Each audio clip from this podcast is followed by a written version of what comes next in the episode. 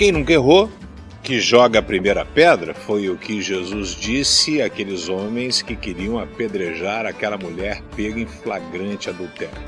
Aquela mulher estava cometendo esse ato e de repente foi tirada da cama, provavelmente pelo marido, porque quem é que iria entregar a mulher, delatar a mulher? Então pegam, tiram aquela mulher e entregam ela até aos pés do Senhor, e a lei mandava que ela fosse apedrejada.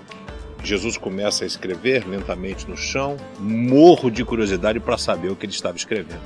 Alguns teólogos românticos dizem que ele estava escrevendo o nome das pessoas que estavam próximas a ele e os seus pecados. Jesus diz: Quem não tem pecado, que atire a primeira pedra.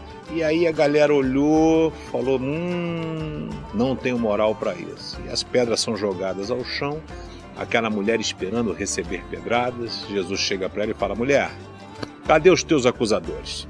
Eles não te condenam, nem eu tampouco. Que maravilha! Jesus aliviou a vida daquela mulher e quer aliviar a sua vida também. Opa! Mas não foi só isso.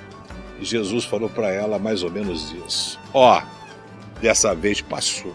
Agora vê se para com esse negócio. Ele disse: vá e não peques mais.